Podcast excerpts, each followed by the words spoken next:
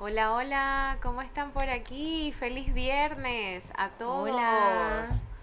Cuéntenos cómo, cómo están.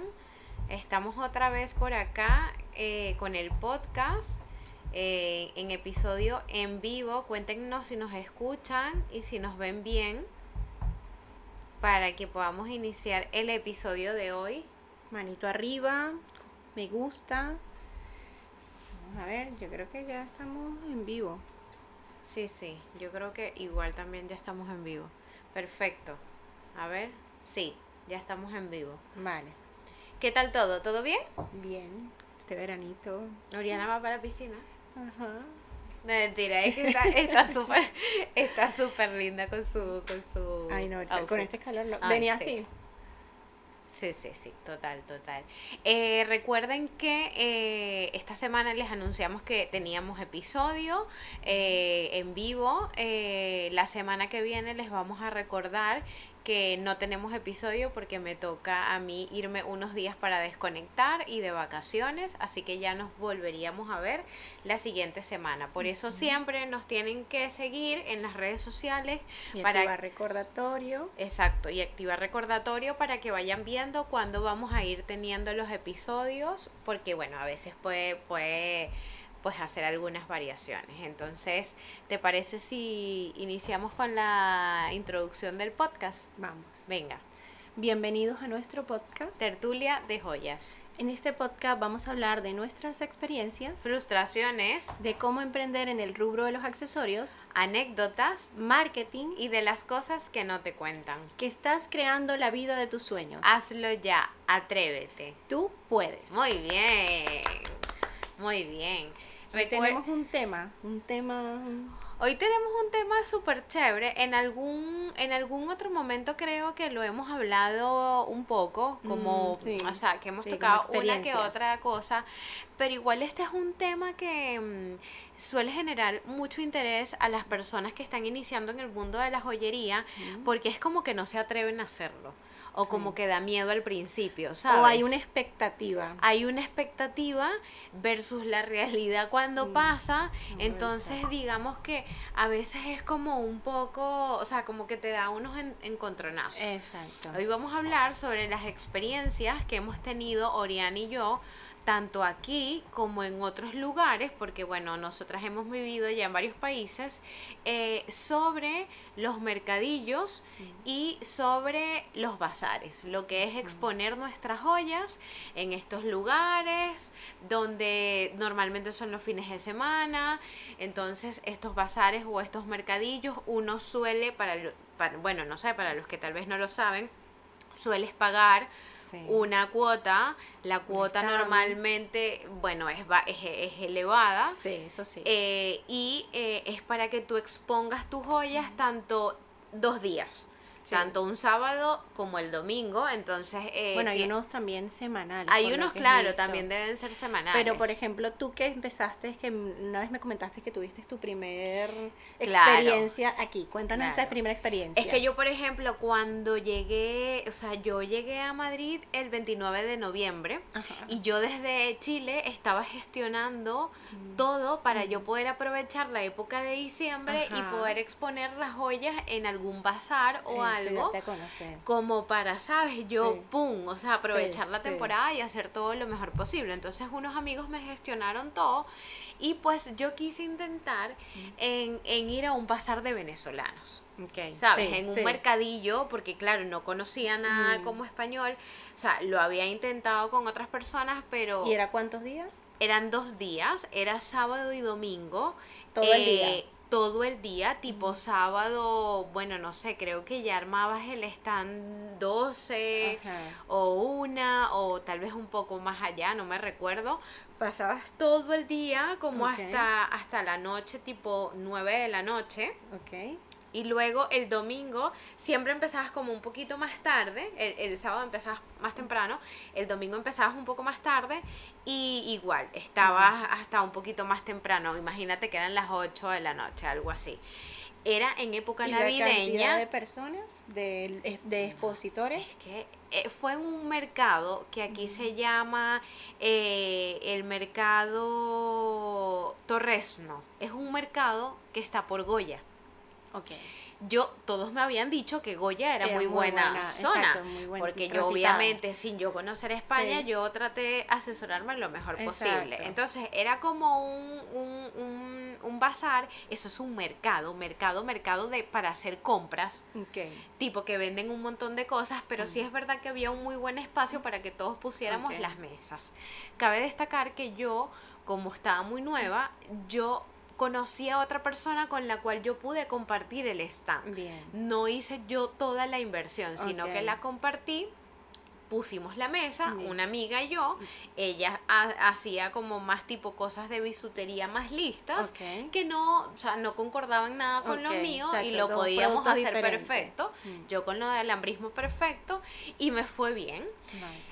¿Qué pasa? Que yo juraba que iba a ir muchísima más ge- gente Mm. y eso fue, te estoy diciendo, eran los 20 de diciembre. Claro. Que es O sea, que, que, igual está la semana movidita. No, y Eh, que tú, por ejemplo, los bazares de Venezuela, ya esa fecha estaban así. Exacto. Era, era súper movida, la, o sea, era una muy buena fecha y por eso yo lo quise aprovechar, pero no, o sea, de verdad, obviamente el público era venezolano, Ok. sí es verdad, El que entraba. el que entraba, eh, el español que pasaba era porque estaba haciendo alguna compra Ajá, en y- el lugar Exacto. y vio- le llamaba la atención, exacto. y vio lo que vio, pero a mí me compraron varios Sí, españoles. En sí. realidad, los que más me compraron de verdad fueron los españoles, españoles. porque les llamó mucho la atención las joyas Ok. con el alambre y no había más nadie con las joyas así. Ok. Eh, muy mala organización de las que de las personas que estaban ahí. Mm. Eh, tú sabes que te dicen que si tú no tienes el datáfono, que es para pagar con la el tarjeta, ellos ponen el punto o el Mm. datáfono, entonces sí que si te cobran algo, no sé qué, el datáfono No ni el de ellos ni el de nadie funcionaba. Yo no tenía visu, o sea, es que Mm. Claro, estaba- claro, estabas recién llegada. Estaba recién obvio. llegada, yo no tenía para hacer No, ningunos exacto. otros modos de venta, Sí, ¿sabes? sí. O era en cash o, O, que resuelvan el, eh, con el PPV. Claro, entonces era, era como súper, era como todo fue súper complicado. Mira, yo de verdad me fue bien por obra y gracia del. Espíritu Santo. Mira, mm, de verdad yo mm, Lograste recuperar la inversión. re- logré recuperar la inversión y logré que me quedara un remanente y no, o sea, de verdad que no me puedo quejar con eso, pero de verdad, o sea, yo tal vez en En otro, otra- exacto. en ¿Qué otro, hubieras hecho en otra oportunidad? o sea, eh, o hubiera investigado un poco más para, para tener una mejor experiencia, pero bueno, yo que- quería aprovechar el Claro, momento de claro, la fiesta. no, y la fecha, La claro, fecha, eso claro. era lo que yo quería. Mm, Y empezar a darme un poco a conocer, Sí. eso sí. era lo que yo quería. Que por lo general para eso sirven los mercadillos y los bazares. Para Exactamente. darse a conocer. Eh, creo que volvería a seguir compartiendo el stand con otra persona porque es, Es que muy es, caro. es muy caro. Sí. Este, mira, de verdad ahora no me recuerdo, no sé si eran 150 euros los dos días, Dos 100 días. euros los dos días, de verdad que no me Sí. recuerdo ahora. Sí, sí, sí. caro. Pero, o sea, yo seguiría compartiendo el stand. eh, tendría que estar en un bazar que esté muy a pie de calle. Mm, que esté visible y que obviamente tenga reconocimiento. Exacto. Y tal vez probar como con una organización local, algo diferente. diferente, pues, o sea, algo con españoles. con españoles, algo que, que pues lo puedan gestionar, conchale, como para yo comparar. No Sí, digo, sí. no digo que los bazares venezolanos sean terribles, ni malos, ni las peores experiencias, pero bueno, Pero en este a mí algo. no me fue bien, o sea, eso es lo que digo, como a todos, porque es que esto te puede ir bien como no, a mí me Mm. es más mi amiga, yo vendí más que mi amiga, Bueno. ¿sabes? Entonces, eh, es que fue súper, súper Sí, es que random. va dependiendo. A ver, yo acá no he ido a ningún bazar porque yo vengo con una idea de Venezuela de los bazares que fue como un punto donde yo dije no quiero más bazares. O sea, para mí, yo estoy en un momento que lo mío es como más online y más tecnológico. Los bazares eh, los que he ido para acompañar asesoradas, he vi- visto, o sea, Acá. sí, acá, y he hablado con ellas como, ¿qué tal te va? Estuve una experiencia con una asesorada que la acompañé a un bazar, eh, que era en un campo por Moncloa, no recuerdo ahorita el nombre, pero bueno, es un campo ahí donde hacen un evento. Y ese día estaba bastante full. El día que fui estaba bastante full, había mucho movimiento, eh, se veía que era de, de un poder adquisitivo mucho mayor, pero sí noté que faltaba como, el, el- o sea, donde estaban todos los expositores estaba alejado de donde estaba la gente. Entonces, si la gente Mm. no pasaba por allí, No lo iba a ver. obviamente no sé, No lo iba a ver. exacto, tenías que irte a, ese- a esa zona para poder verlo. A pesar de todo, ella logró recuperar la inversión y, y había marcas de todo tipo, o sea, y también diseñadoras, que eso me pareció muy importante. Eso sí, el stand carísimo, ella también lo compartió con otra persona para poder ver, Ya, bueno. equilibrar un poquito. Claro, claro. En eso, bueno, vi eso y lo tomé como referencia de que, que y yo en su momento fue como que preferiblemente invertir, o sigo, sigo insistiendo que yo prefiero invertir online, al menos que tenga, ah, vaya a ser una estrategia de que, mira, necesito sí o sí estar en tal sitio, porque ahí voy a mostrar tal cosa y que quiero que vaya mi cliente ahí y lo vea, lo pruebe, lo use todo. Por lo menos con ropa, yo siento que es así, que sí. Sí. o sí tienes que ir a un sitio para que la persona vea, toque el producto, se lo pruebe. Luego eh, eh, fui un día a una de una chica que también que está eh, que hacen en Gran Vía, en Gran Vía Mm. 13, es ahí, está en toda una esquina, está a pie de calle, pero que no noté, sabía de ese. que noté, eh, que hay de, o sea, me- hay, no hay un filtro y yo, yo creo que para que un bazar funcione, un mercadillo, y que lo viví en Venezuela, tiene que haber un filtro y equilibrar un poco porque si no se crea esa competencia. Entonces tú entrabas y veías aquí lo mismo y aquí lo mismo. Mm. Seguías lo mismo, lo mismo y cuando veías cambios, obviamente la gente prefería irse al que estaba barato, que valía 20 euros, Mm. que al que eres una diseñadora que tiene un producto de diseño eh, auténtico, vale 60, 70 euros. Entonces ahí ves eso. Obviamente esta asesorada vende muy, muy bien, o sea, vende muy económico, ya tiene un producto bastante accesible y le va muy bien allí. Pero para una marca que hace, pero obviamente ya no las hace a mano, ella compra ya el material, ella revende. Pero para una persona que hace cosas a mano, No va a valer viable. la pena. O que tengas un producto que es mucho más caro, que es esta otra asesorada que tiene un producto mucho más caro, tienes que irte a mercados o sitios donde vendes, galerías donde vendes mucho más, más donde sabes que va a ir un, un cliente que tiene un poder adquisitivo para comprar. Mayor. ¿Qué ventajas noté allí? Que bueno, cada una ha hecho clientela de muy buena calidad que luego les vuelven a contactar y le siguen comprando. Claro, y le siguen comprando. Exacto. Pero esas es como las ventajas que yo veo de, de, un, de los, estos dos que yo comparé, que vi, que no lo viví, pero lo vi y lo hablé con ellas directamente. Y para mí, yo sigo insistiendo, es un punto de, de entender un poquito, bueno, ¿será que ahí está mi público? Porque yo entra, este, a este sitio Gran Vía fui y era todo lo mismo, o sea, se repetía todo, Todo. todo, toda la que tenía aquí el collar, esta también la tenía, esta también la tenía, y lo único que cambiaba era el diseño Eh, como había ordenado. Y los precios y los de precios. cada u- y la persona que estaba atendiendo Es- el. Exacto. Y en Venezuela, cuando yo tuve bazares, los primeros bazares que yo estuve fueron maravillosos. ¿Qué sucede? Que vuelve a pasar lo mismo, no hay un filtro y entonces empieza a salir mucha gente que revende de cositas de que venden y van y compran los chinos.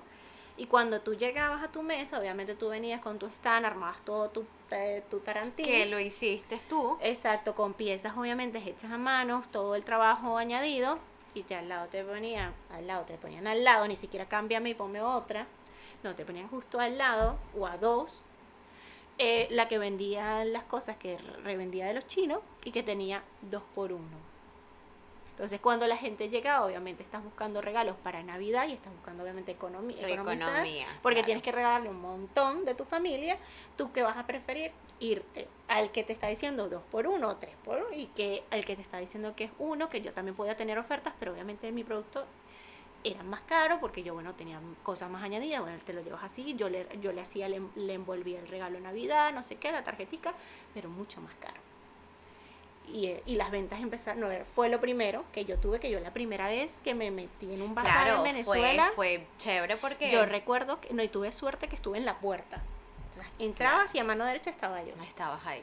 Y ahí, o sea, se vendió todo, todo, todo, todo, un domingo. Se vendió todo, todo, todo. Y bueno, por eso yo tuve como que "Ay, me encantó el bazar. Después empecé a ir a esto, a volver a repetir experiencia y fu- fueron, ellos fueron decayendo. Y hacían muy buena publicidad, hacían publicidad por radio, por televisión, volantes en la Lara, o sea, hacían muy buena publicidad para llevar gente al centro comercial en las Trinitarias, en el hotel. En el hotel. Yo creo que obviamente a estos a los que yo fui les faltó mucha más publicidad. Claro, eso es lo principal, o sea, la publicidad de un, porque este de Gran Vía, que te digo que fui, afuera habían dos chicos eh, con volantes, repartiendo volantes, y toda la gente que se iba caminando, ellos lo imitaban, obviamente afuera habían dos pancartas grandes para que incitando a la gente que entraras, no cobran entrada, porque me comentó esta chica que al principio como que como cobraban entrada, pero que me parece una locura, Claro, porque no, vas a cobrar entrada, vas a limitar el, la gente Aquí entre. tampoco, en este tampoco Ah, cobraban entrada, eso. obviamente. Entonces, claro, a ver, la idea en este que yo fui es que habían personas que vendían joyas, ponche cremas, o sea, De eh, todo. de todo. Entonces, claro, el tema era más que todo como un bazar para venezolanos, Mm. porque estaba como el mood y el ambiente Sí, de venezolanos. de venezolanos. Entonces que si el ponche crema, entonces que si veían esto, que si Ajá. veían lo otro. Por eso yo te digo, yo la gente española que tuve fue Sí. mucha suerte. Claro, porque que es- me claro que decían- vio algo diferente. Qué bello es esto. ¿Cuá- ¿Cuánto cuesta? Ajá. Y yo, no sé, 30 euros, imagínate. Lo quiero. Mm. Dámelo. Mm, Eso sí, yo lo comprobé en ese momento. Sí. Aquí, el español, todos los que tuve no me regatearon. Mm. Yo decía que eso costaba 50 euros y la persona, si no tenía el dinero, porque me pasó con una, lo fue a buscar Y lo- y volvió. Claro, porque le aparte que aquí el tema de las joyas y para regalos lo buscan mucho. O sea, el tema de joyas en regalo es maravilloso.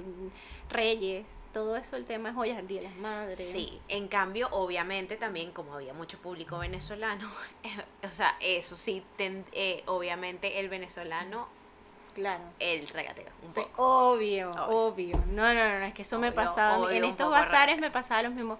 Bueno, Ori, si me llevo este y me llevo este y me llevo este, ¿cuánto me lo deja? Obviamente uno ya en ese, estando en Venezuela, tú ya tienes esa mentalidad y sabes que tienes que tener un descuento. Yo Claro. siempre dentro de mis precios, yo pongo un poquito más para saber que cuando es Sí, el que momento luego de puedes regateo, jugar con un descuento. o si me están comprando varios, entender que obviamente sí tengo que dar un descuento. porque claro, claro, sí, sí, sí. es como, ah, ok, eres mi cliente fija, me estás haciendo una buena compra y lo, y lo hago, o sea, te doy tu descuento y chévere.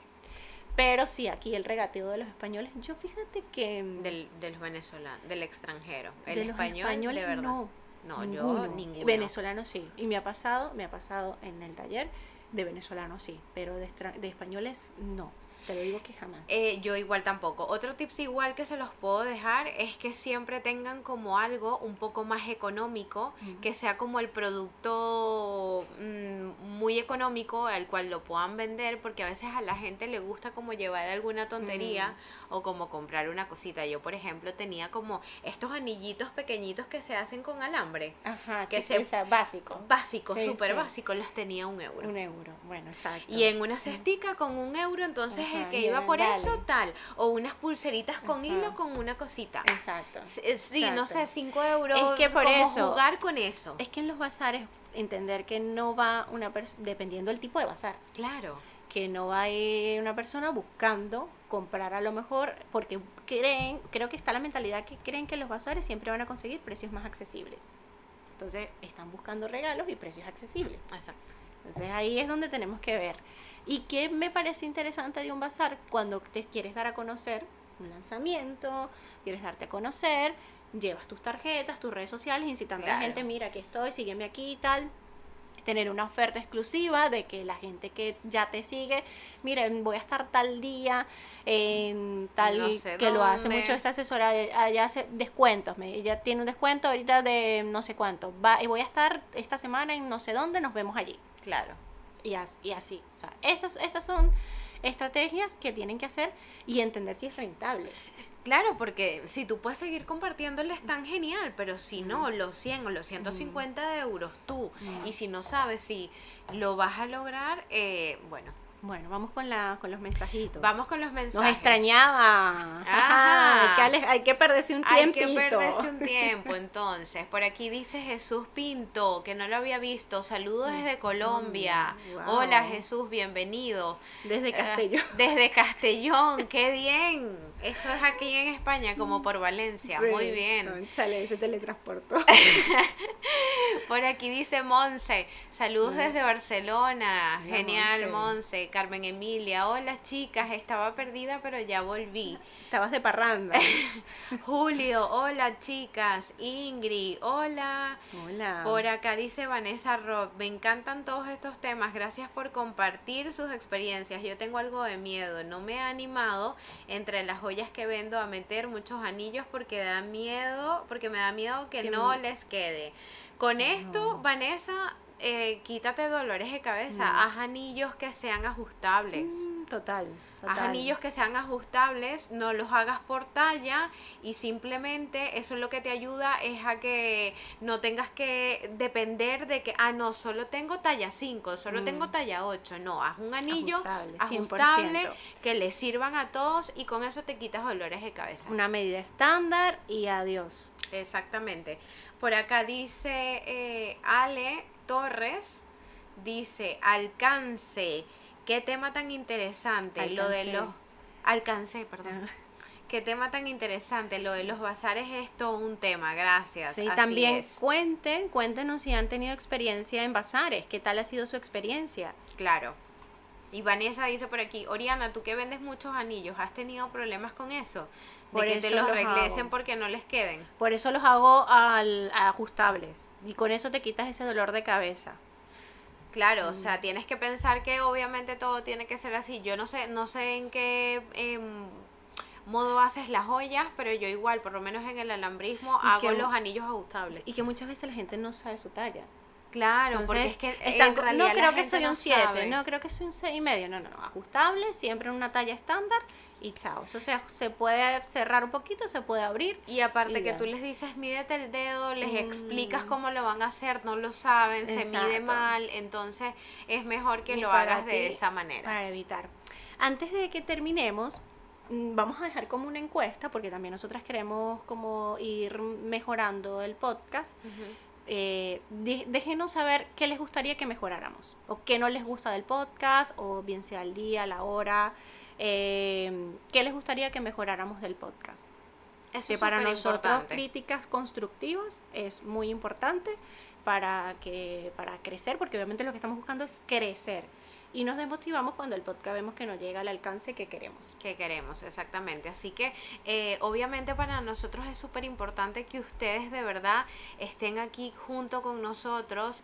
eh, para nosotros es vital el apoyo, el compartir el podcast, el que nos etiqueten en historias en Instagram, en que nos vean por cualquier lado, porque eso YouTube los toma en cuenta.